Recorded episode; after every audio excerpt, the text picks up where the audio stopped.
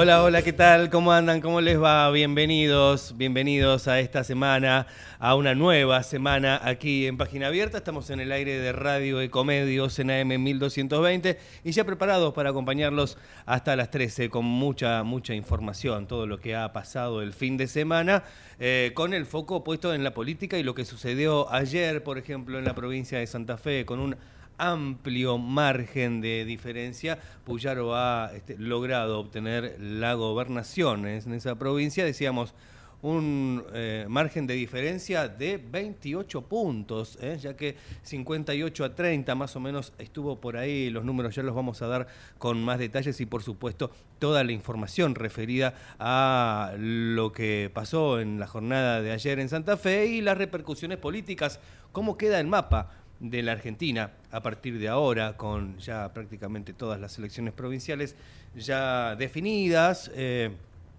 con la expectativa de lo que va a ser el mes que viene, 22 de octubre, y los candidatos que se van preparando, se van perfilando. Algunas encuestas ya empiezan a ser este, difundidas, ya vimos algunos números, aunque, para ser sinceros, después de lo que ha pasado en Las Paso y con tanto, hablando como en el barrio, con tanto pifie de, las encuestadoras, cuesta un poquito creer en los números que, están por, por, lo menos proyectando en estas horas. Si bien todavía falta para el 22 de octubre y estamos en una Argentina convulsionada en donde cualquier cosa puede llegar a pasar.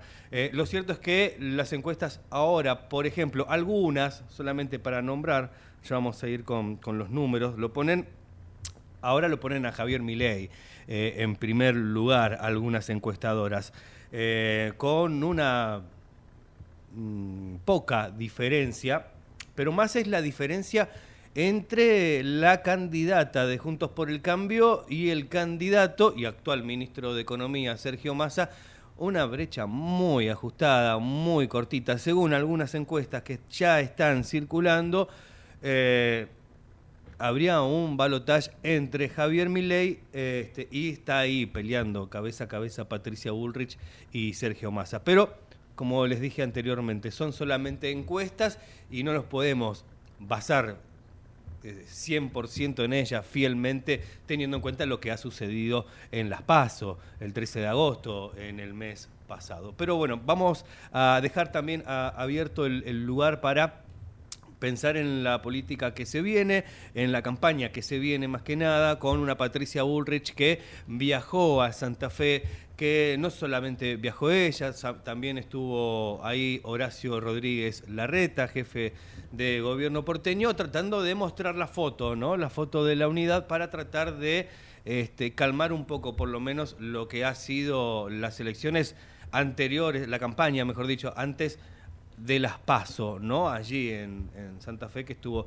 realmente muy, muy este, picado en su momento las PASO con Carolina Lozada, también en su momento candidata por el espacio de Patricia Bullrich. Ahora parecería encaminarse a, todos, todos en una misma línea en Juntos por el Cambio y Patricia Bullrich, que ayer salió a, manifestar eh, una suerte de eh, mostrar que en un hipotético eh, en un hipotético este, triunfo presidencial tendría gobernabilidad por medio de estos gobernadores en Juntos por el Cambio que han logrado obtener muchas este, provincias, si no tengo mal el número, entre 8 y 9 provincias este, con gobernadores de Juntos por el Cambio que estarán eh, ocupando ese lugar a partir de diciembre. Pero a nivel nacional la expectativa, como decíamos, es inmensa.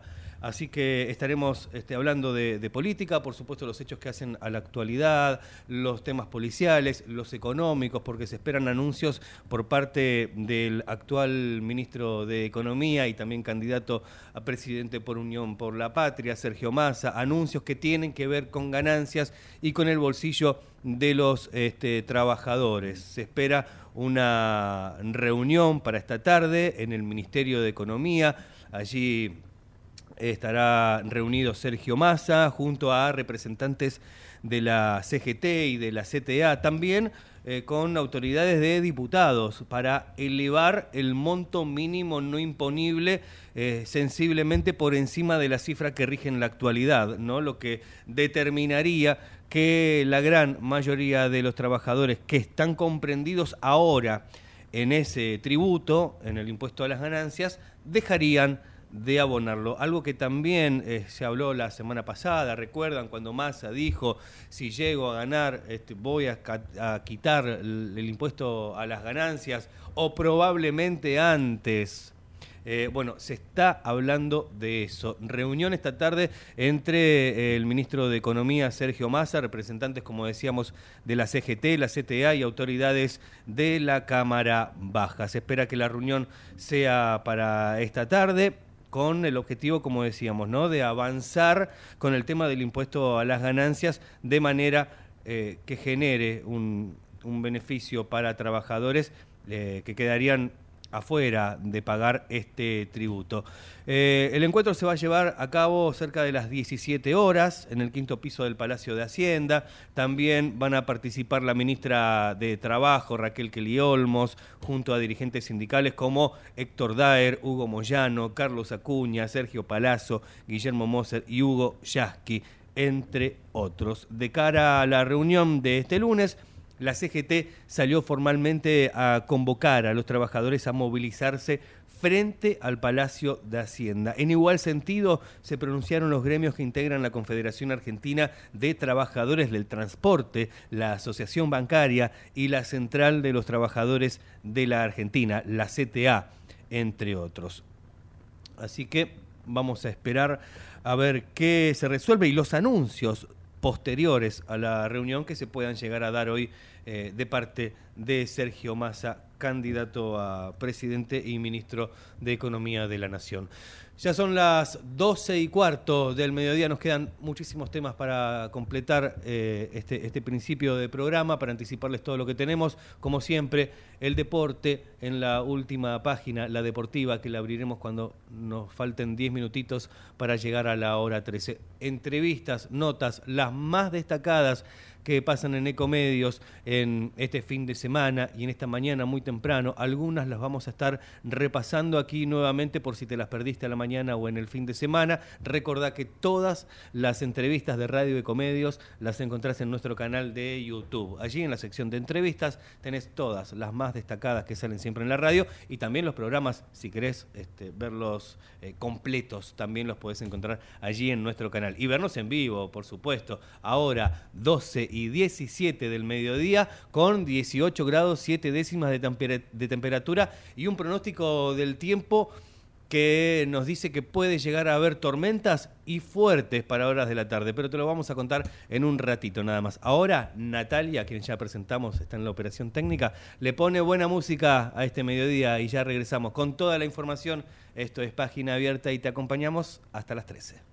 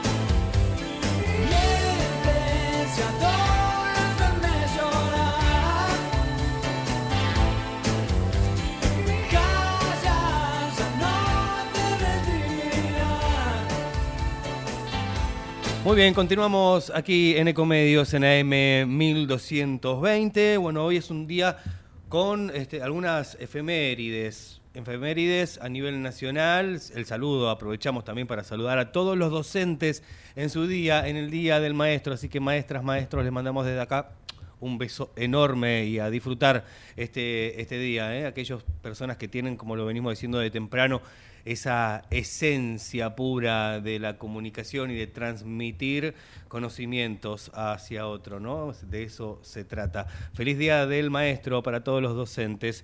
También decíamos eh, fechas relacionadas a acontecimientos internacionales. Un día como hoy, ¿eh? el día eh, pasaron 22 años de aquel atentado terrorista a las Torres Gemelas en los Estados Unidos y otro de los de las fechas también con actos oficiales que se están haciendo en nuestro país vecino, en Chile, a 50 años del golpe en, Chile. ¿no? Boric, que recibió autoridades extranjeras por eh, estos 50 años en distintos actos que se están realizando allí en, en Chile. Los presidentes de América Latina recordaron eh, con respeto a Salvador Allende en la primera actividad conmemorativa que no está acompañada por la oposición de la derecha en, Chile. Pero vamos mm, a, compartir con ustedes, justamente relacionado a este último tema, a los 50 años del golpe de Estado en Chile, eh, a Salvador Allende, esta mañana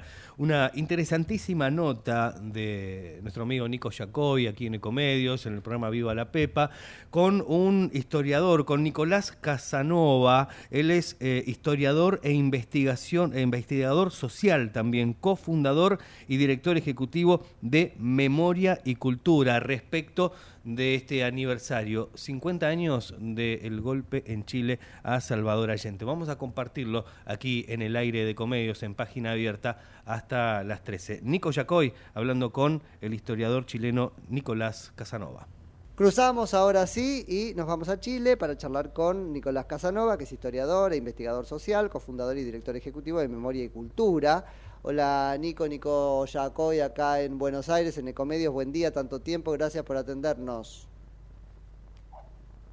¿Qué tal Nico? ¿Cómo están? ¿Cómo están queridos querido hermanos argentinos del otro lado de la, cordillera, con ese, ese muro que nos divide, pero nos une al menos el Mundial de Rugby que estamos viendo en estos días eso mismo, muy después bien. De dos después de dos derrotas sudamericanas dolorosas, pero nosotros estamos aprendiendo, ustedes ya tienen mucho kilometraje en el, rugby mundial. Ahí vamos, ahí vamos. Lo que estamos tratando es de aprender un poco de ustedes, cómo están, este, bueno, conmemorando esta fecha, que yo lo pongo así, los 50 años, y te dejo que eh, me cuentes vos, ¿te parece? Mira, yo vamos a hacerlo así. Tú pregúntame lo que quieras, yo te puedo hacer una pequeña introducción. Ustedes eh, nos conocen un poco. La verdad, Chile está este, este país angosto que tiene una historia, yo diría, bastante contada oficialmente y detrás de esa historia oficial hay mucha historia profunda no contada que creo que es la que nos hace a veces sufrir estos quiebres y no lograr de, cerrarlos nunca. La verdad que nosotros yo, yo diría que el, yo después les puedo mandar una lista de canciones interesantes que pueden ayudar a entender ah, este quiebre institucional. Son 11 canciones para los 50 años de este quiebre de este quiebre político. Quizá yo me voy a me voy a centrar quizá en esa narrativa porque creo que los 50 años es más más bien la conmemoración de un quiebre político institucional muy doloroso.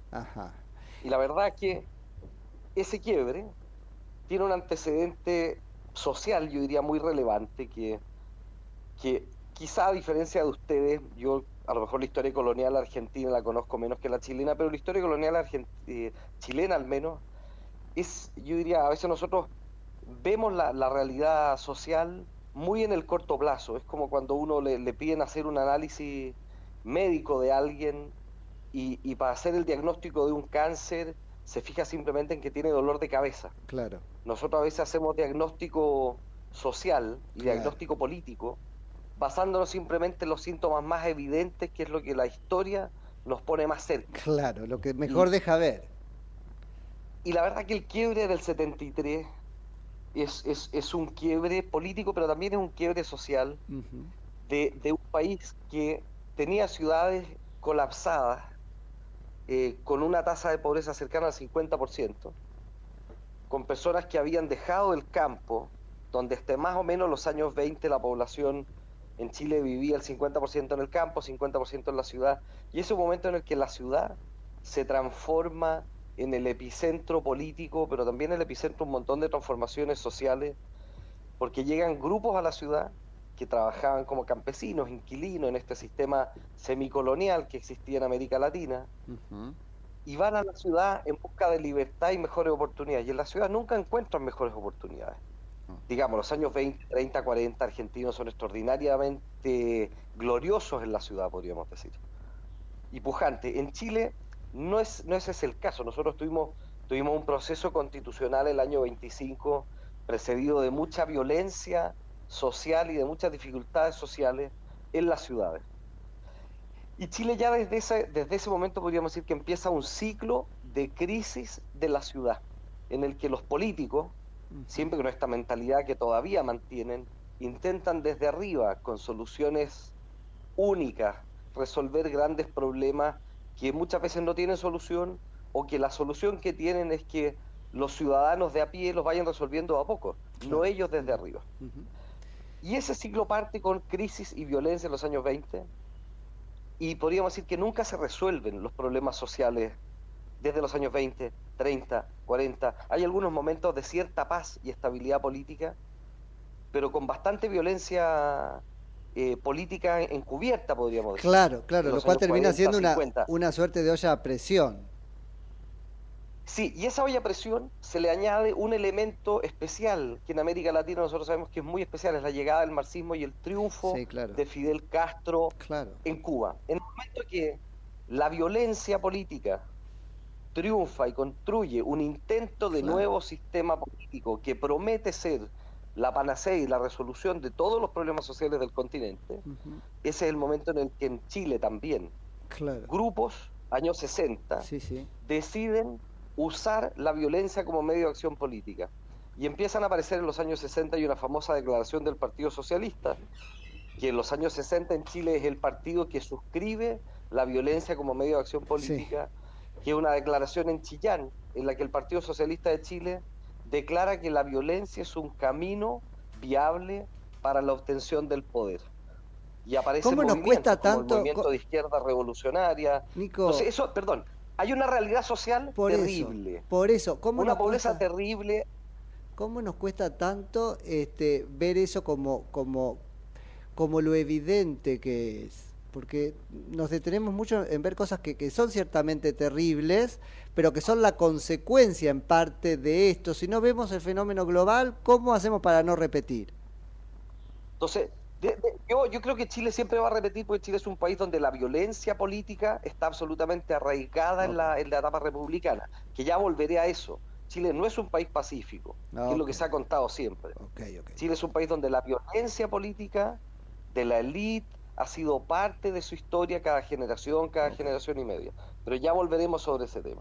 Entonces, de alguna manera, esa realidad social terrible, 50% de pobres, gente que va a la ciudad, en un sistema económico donde los políticos han decidido eh, construir una sociedad industrial dirigir, dirigiendo a la sociedad desde arriba, que es el mismo sistema donde todos conocen a Previch y a la CEPAL, etcétera, con este famoso sistema de industrialización por sustitución de importaciones, donde de alguna manera los políticos deciden qué es lo que quieren, qué, qué sociedad quieren construir para la ciudad, para resolver ciertos problemas.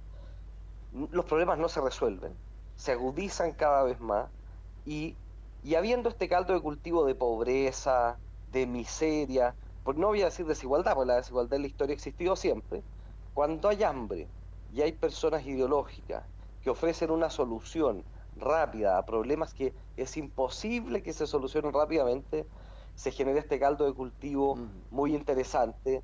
Y en esa, esta lista que te comentaba, sí, sí tenemos a, tenemos a, Violeta Parra, a Víctor Jara, que son cantautores de izquierda o de sensibilidad de izquierda extraordinarios en su narrativa. Hay tres canciones que cuentan esta realidad, la realidad del campesino pobre, la realidad del niño que ha salido del campo y va a la ciudad y, vive en una población eh, con una miseria absoluta. Eh, y después viene obviamente la violencia como medio de acción política, que la izquierda abraza la violencia como medio de transformar esta realidad. Y ahí, y ahí es donde la situación se hace más compleja, porque Chile es un país, todos sabían que nosotros no éramos un país rico, fuimos siempre una capitanía general, un lugar donde había que mandar soldados a ordenar a estos grupos de indígenas bastante violentos e indómitos, los mapuches. Chile era un país que llegaba al Bío tenía un par de, podríamos decir, de reductos en el sur, en la isla de Chiloé, un fuerte en Valdivia, algunas ciudades que se refundaban y, desaparecían, Osorno y alguna otra, pero Chile no llegaba más al sur del Biobío en la, en la época republicana. Entonces, de alguna manera, hmm. estaban los indígenas en el sur, y esta, esta realidad de indígenas que terminan siendo después conquistados, también sometidos por la fuerza, por las armas, en este país que se independiza el año 18, pero nuestra guerra de independencia probablemente también la suya, es una guerra civil política. Nuestra primera guerra civil política fue la guerra de independencia, que se acabó el año 31 en una batalla que se llama Lircay, en la que Portales, podríamos decir, el, el antepasado más antiguo de Pinochet, le pone la pata encima a todos los federalistas, a todos los que desde las regiones y las provincias querían construir un sistema federal y más liberal, en esa primera batalla mueren muchas personas y Santiago empieza a dominar el país. Y después Chile vuelve a su historia política violenta y los liberales, los mismos, los hijos de los liberales franceses que habían hecho la revolución en Europa en el 48, intentan hacer revoluciones liberales en Chile por la violencia. Claro. El año el año el año 51 y 58, que son revoluciones bastante violentas, con batallas, sangre, muertos, exiliados, condenados a muerte. Después de eso tuvimos la guerra civil de 1891. Otra guerra civil donde hubo muchos miles de muertos. Después tuvimos los problemas sociales de los años 20 y llegamos al 73, que a la gente le parece que es un caso muy aislado, particular, pero en la historia política de Chile es algo que el que el que haya un grupo que haya propuesto un cambio radical de la sociedad y haya llegado un militar nombrado por Allende, eh, literalmente a dar un golpe de Estado, porque lo da, eso, no, hay, no, hay, discusión posible, no. estaba, era parte de la tradición política chilena. Claro. Y esa fue la primera gran derrota que tuvo el marxismo a nivel mundial. Es una gran derrota militar, podríamos decir. Una gran derrota política. Ahora, me, me, llegado ¿me ayudas, Nico, a entender este un poco ese gobierno de este Allende, no con ánimo de justificar lo que vino después, de, de después no contás, pero para entender este, qué, qué estaba pasando. Bueno, vamos, vamos allá. Entonces nos acercamos ya, Chile, años 60. Nosotros tuvimos un gobierno, acuérdense que los años 60 son años de revolución. Y esa es la oferta que se hace, la oferta política. Sí, claro. Y el primero que ofrece revolución es un demócrata cristiano. Es Eduardo Frei Montalva, demócrata cristiano, con todo el viento de la Iglesia Católica, con el viento de la derecha que renuncia a sus candidatos. La derecha, la derecha chilena, por lo menos durante muchos años, es autoritaria, es conservadora, es nacionalista en lo económico, en muchos ámbitos. Casi no existe o, está muy, en esos años estaba muy de capa caída la derecha liberal. Acuérdense que la nacionalización del cobre se produce en el Congreso chileno con los votos de la derecha también. Sí, claro. Es una cosa bastante unánime, el expropiar toda la minería del cobre. Entonces, de alguna manera, en los años 60, en esta realidad social es compleja, llega al gobierno Eduardo Frei prometiendo revolución, y revolución en libertad era su lema. Y empieza a hacer reformas bastante radicales, reformas agrarias, pero la sociedad podríamos decir que sube la temperatura social. Empiezan más expropiaciones en los fondos, empieza a, el, el, clima es bastante beligerante en esos años. Y obviamente ustedes saben que tal como interviene Estados Unidos en la política latinoamericana, interviene la Unión Soviética, financia también la revolución en Chile, etcétera, etcétera. Y Allende llega al poder, la gente tiene que entender también, este presidente democráticamente elegido llega al, al, gobierno con un tercio de los votos. de, la, elección presidencial que él gana en el año 70, que eso es muy relevante porque en Chile la constitución del 25 decía que si uno no sacaba el 50% más uno de los votos, la Cámara de Diputados tenía que nombrar, o sea, pasaban a ser electores y nombraba al presidente que asumiría ah, en ejercicio. Y en esos años, con los votos de la democracia cristiana, que le hace firmar a Allende un estatuto de garantías democráticas, puros papeles, la verdad, ah.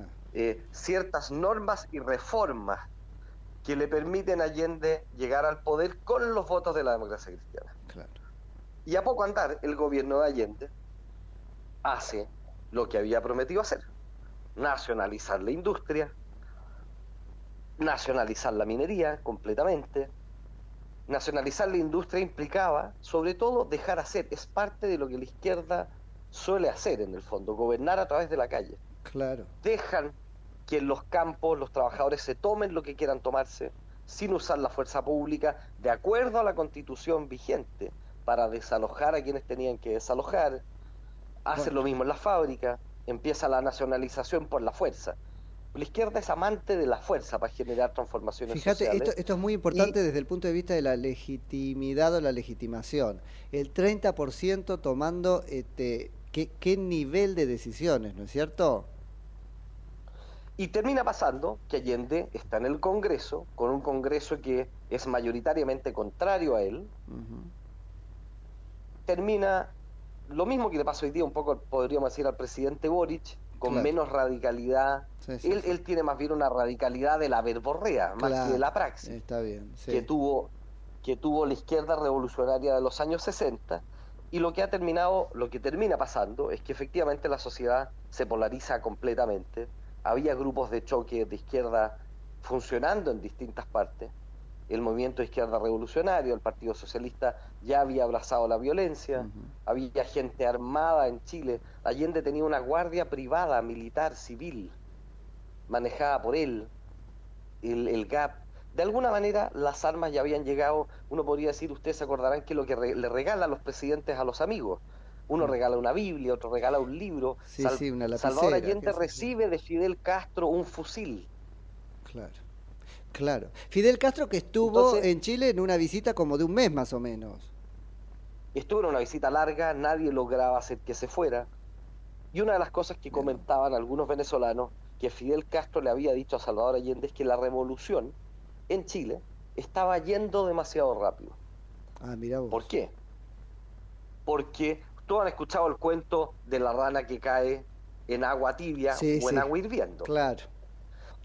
Y la verdad es que eso era parte de lo que estaba pasando en Chile. La temperatura social se había agitado demasiado.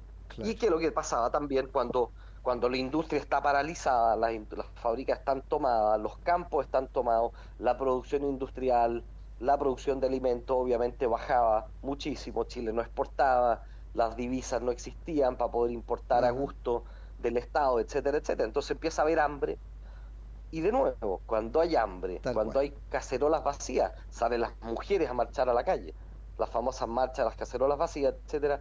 Es el país el que de alguna manera se le monta en el macho a Allende. Los militares, podríamos decir, no hay militar que aguante en el poder en ninguna parte del mundo si no hay una sociedad que lo respalde. Y la verdad es que cuando los militares, el año 73, toman el poder, habían pasado dos cosas muy relevantes a nivel institucional. La Corte Suprema había sacado un documento en el que hablaba de las ilegalidades en las que el gobierno caía mm. una y otra vez. Corte Suprema de Justicia, un, poder del Estado. Y además, la Cámara de Diputados, en agosto, un documento que se leyó hace poco, que generó gran polémica, porque la izquierda obviamente mm. no le gustó que se volviera a leer ese documento, de hecho quisieran quisieron borrarlo por decreto, quisieron hacerlo desaparecer por decreto con una ley para hacer desaparecer un documento que la Cámara de Diputados de Chile del 73 había declarado que el gobierno había caído en la inconstitucionalidad en reiteradas ocasiones. Claro. O sea, la verdad que Chile había caído en, en descontrol. Y yo voy a volver, no quiero hablar solamente de Pinochet, quiero volver a esta historia de este país violento que resuelve sus problemas con violencia. Lo había resuelto en la independencia, lo resolvió el Lircay en 1831, en 1848, 1851, 1891.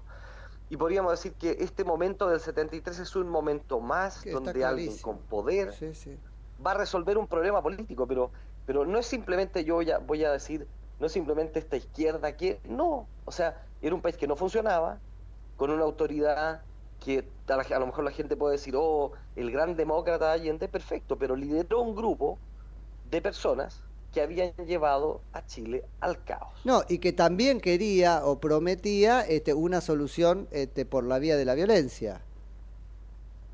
Obviamente, y ese es el, y ese es el punto en el que yo siempre, yo siempre he tratado de manifestar que hasta el momento en el que los militares toman el poder, uno podría decir es un golpe justificado, podría justificarse, pero llega un minuto en el que a quién le correspondía, en ausencia del presidente de la República, de acuerdo a la constitución vigente en el país, gobernar el país, entiendo que al presidente del Senado. Y el presidente del Senado llega a la moneda a asumir el liderazgo y la dirección de la nación, y es el momento en el que los militares, al presidente del Senado, en vez de mandarlo o dejarlo en la moneda dirigiendo el país, lo mandan de vuelta a su casa en un jeep militar y ellos toman el control y el poder del país. y ahí es el momento en que uno dice, eso yo no lo puedo justificar. Que los militares tomen el control y tomen el mando del país y no dejen el, poder. Uno con, la impunidad de la narración, Nico. con, la impunidad de la narración y la distancia podría decir, está bien, lo otro tampoco. Debió destronarlo, no sé cuál era este, el, mecanismo institucional para sacar a Allende. El juicio político, pero, pero claro, es una descripción imposible. En, esa, en América y en esa España siempre ha habido la justificación cultural de poder desobedecer al poder injusto, de la autoridad injusta. Eso es, eso es histórico. Sí, sí, sí, y aquí llegamos a un momento en que la autoridad se había hecho injusta.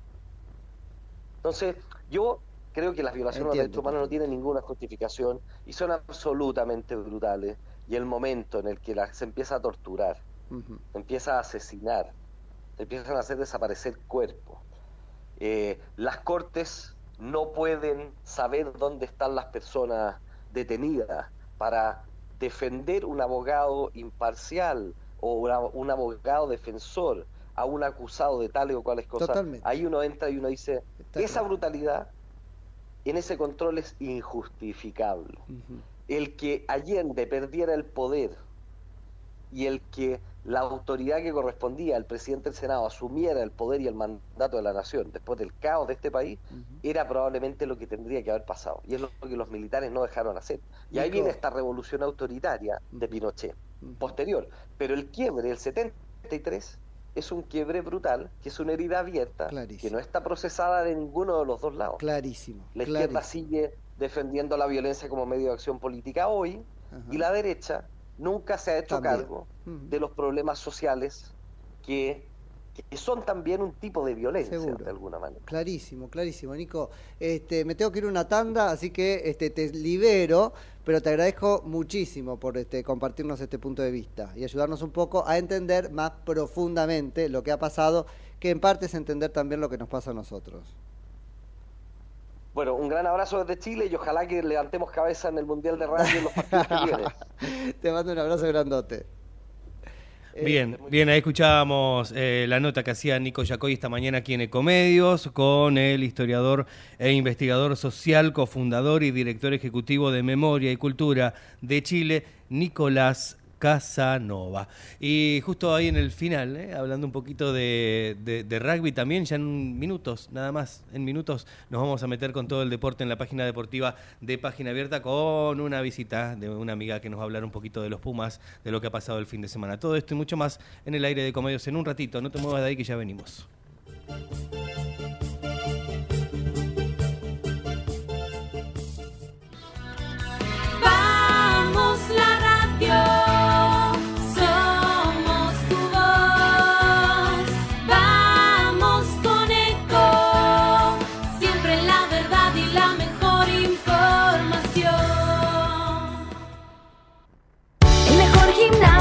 espera. On Fits es de primera. En On Fits vamos a cuidarte. En On Fits venimos a encontrarte. Venía a disfrutar, recorrer, saborear. Elegí Entre Ríos. Estamos cerca. Gobierno de Entre Ríos. Qué más lindo que poder disfrutar de un café de especialidad desde la comodidad de tu casa. Conoce todas las cafeteras Oster disponibles para vos en www.osterargentina.com. Informate en ecomedios.com. Seguinos en Facebook, Ecomedios Live.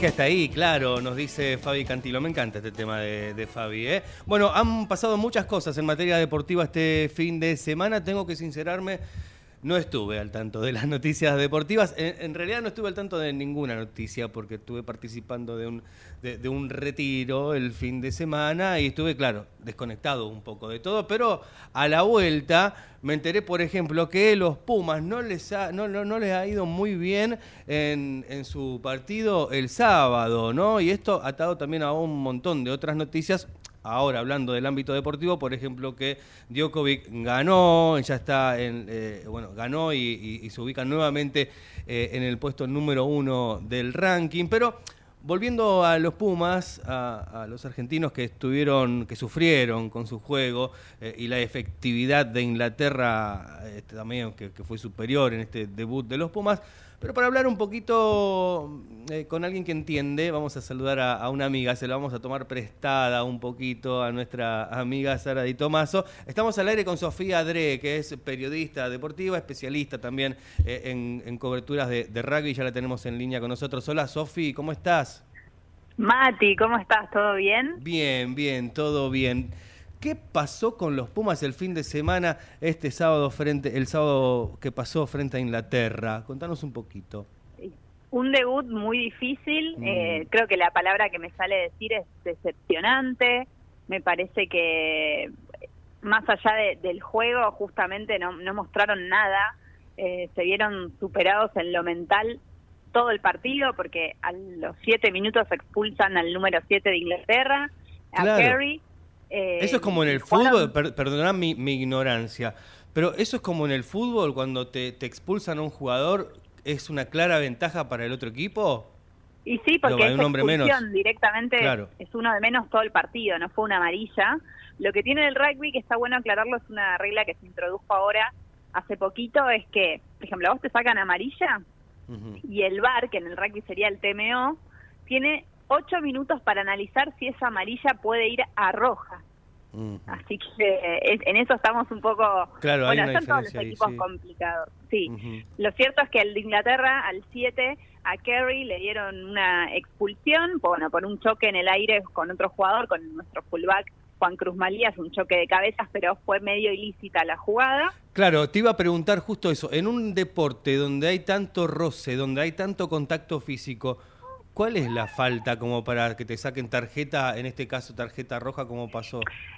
No se evalúa, digamos, la intencionalidad porque se supone que en el rugby, al ser un deporte de contacto, no vas a ir con intención de lastimar a alguien. Se evalúa mm. la peligrosidad en este sentido. Y fue un choque muy peligroso. Digamos, fueron a buscar, a disputar una pelota en el aire. Eh, pero no, es una cuestión de cómo pones los brazos y, demás. Y fue peligroso para el jugador argentino, obviamente, porque cayó mal, se golpearon las dos cabezas. Entonces, bueno, por eso el árbitro evaluó, bueno, en conjunto con el TMO, evaluaron expulsarlo del partido.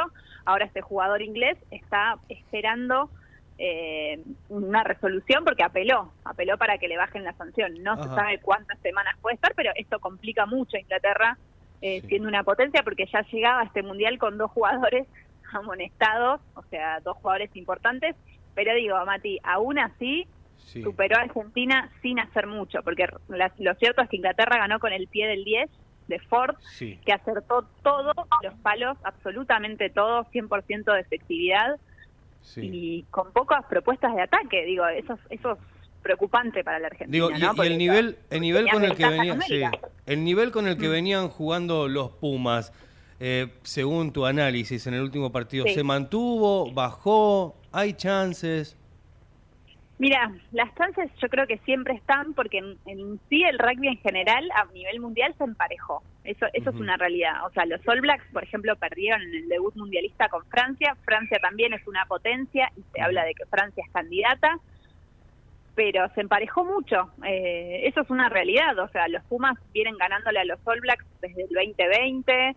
Eh, le han ganado a Sudáfrica, le, ganaron el último campeón. pasado. Sí, exactamente, le ganaron a Sudáfrica hace poquito eh, Sudáfrica, que bueno, lo pasó por arriba los All Blacks también en el partido preparatorio al, al Mundial. Es como que pasan cosas muy distintas todo el tiempo, o sea, es como todo muy adverso, no no es que hay uno que, que sea imbatible. sí, ves equipos que, bueno, el debut de Sudáfrica frente a Escocia, muy sólido hasta Sudáfrica, que es el campeón del mundo, eh, estoy con, con mi sobrinito, por eso. Sí, sí, sí, sí, sí, se, escucha, se escucha ahí.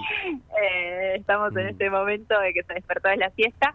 Pero bueno, es lo que preocupa, más allá de todo, es lo, que, lo que ha mostrado Argentina, que, que no es lo que uno está acostumbrado a ver. O sea, se vieron realmente superados en todos los sentidos, sin propuestas de juego, eh, lo mental, completamente caídos en, en, lo mental. Entonces eso preocupa mucho. Eh, Pero bueno, lamentablemente a veces toda la semana se hablaba de que Argentina le iba a ganar a Inglaterra, digo, como que esas cosas también, ¿no? Hay que cambiarlas. Bien, para, para ir redondeando y no quitarte más tiempo que estás ahí, ahí comprometida con el, trabajo de niñera hoy, eh, pero para rápidamente, eh, eh, próximo partido de la Argentina, ¿cuándo es? El 22 de septiembre frente a Samoa. Es un, equipo que va a ser muy físico, un partido muy físico, físico, pero la Argentina se ve obligado a ganarle a Samoa, después le queda Chile y le queda Japón. O sea, tiene que ganar los tres para poder clasificar. Esa es la realidad. Muy bien, muy bien. Bueno, eh, ¿habrás visto algo de tenis? Sí, por supuesto, la ah. final del US Open, una final eh, de la cual veníamos hablando mucho en el programa Tercer Tiempo con Sara Di Tomaso, acerca del público neoyorquino que venía complicado, eh, finalmente la final tuvo todas las cosas lindas que, tenía que tener. Y yo lo que digo es, las nuevas generaciones van a tener que esperar porque hay Djokovic para rato, su título número 24, sí, es el número uno del mundo, es una cuestión que no se puede creer, es lo más grande que hay en la historia del tenis. Este hombre, el serbio que, que le ganó la final al alemán Medvedev, que la semana anterior había que... ¿El número superó a Federer? Sí, sí, sí, sí, hoy, hoy ya, ya lo superó. Eh, son, son los dos muy grandes, pero pasa que ahora está más arriba eh, Djokovic. Bien. tremendo, tremendo. Bueno, nuevamente entonces en el puesto número uno del ranking, este, dejando atrás al español Alcaraz.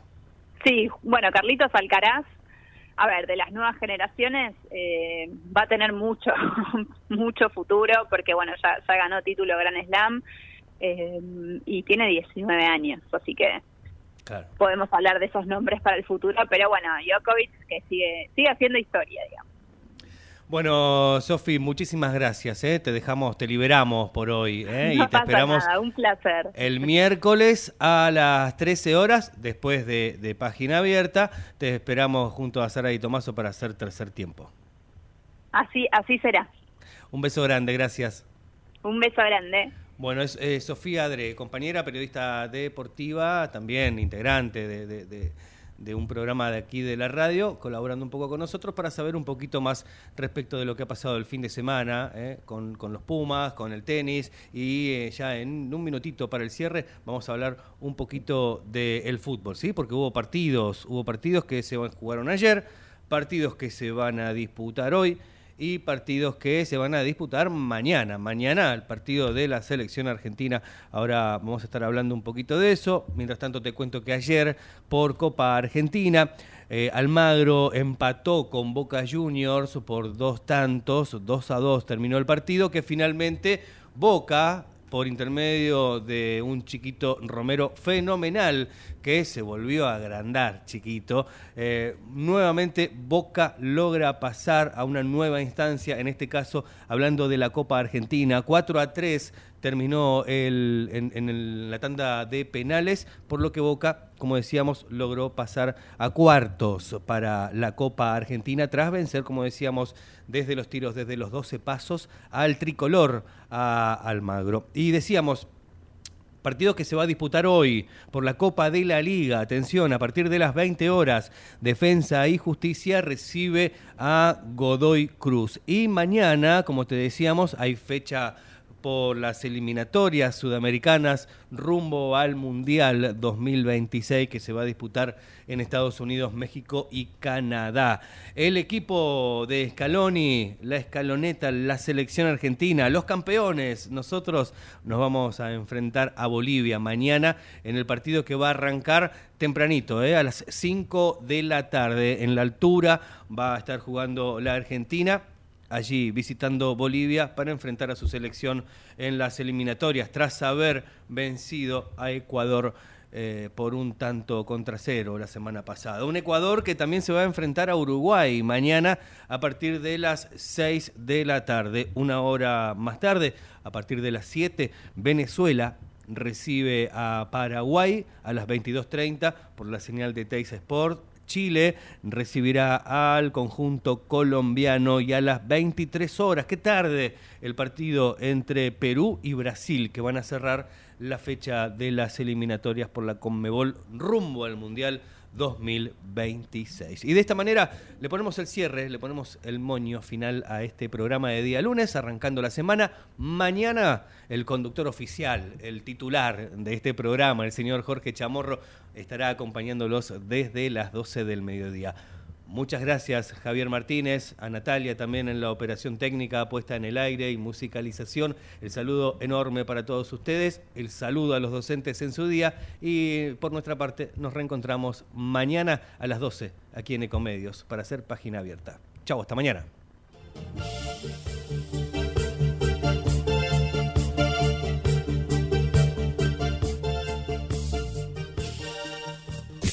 Desde Buenos Aires Transmite LRI 224, AM 1220, Ecomedios